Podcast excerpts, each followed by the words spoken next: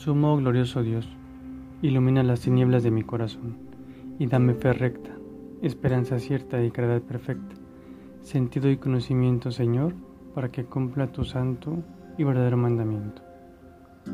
Hoy Jesús nos invita a estar con Él en silencio, alejado de todos, aunque sea por unos minutos. Ese pequeño lapso de tiempo con Jesús, llamado oración, ríndete y adórale como único Señor Agradece por todo lo que tienes, eres o si padeces alguna enfermedad, también. Platicarle de tus preocupaciones, ansiedades, planes, todo eso a él le encanta escucharlo de ti. Finalmente, es hora de escucharlo. Aprovecha ese silencio que le has dedicado. Él tiene las palabras que tú necesitas. Te quiere platicar sus planes que tiene contigo. Qué padre escucharlo, ¿no?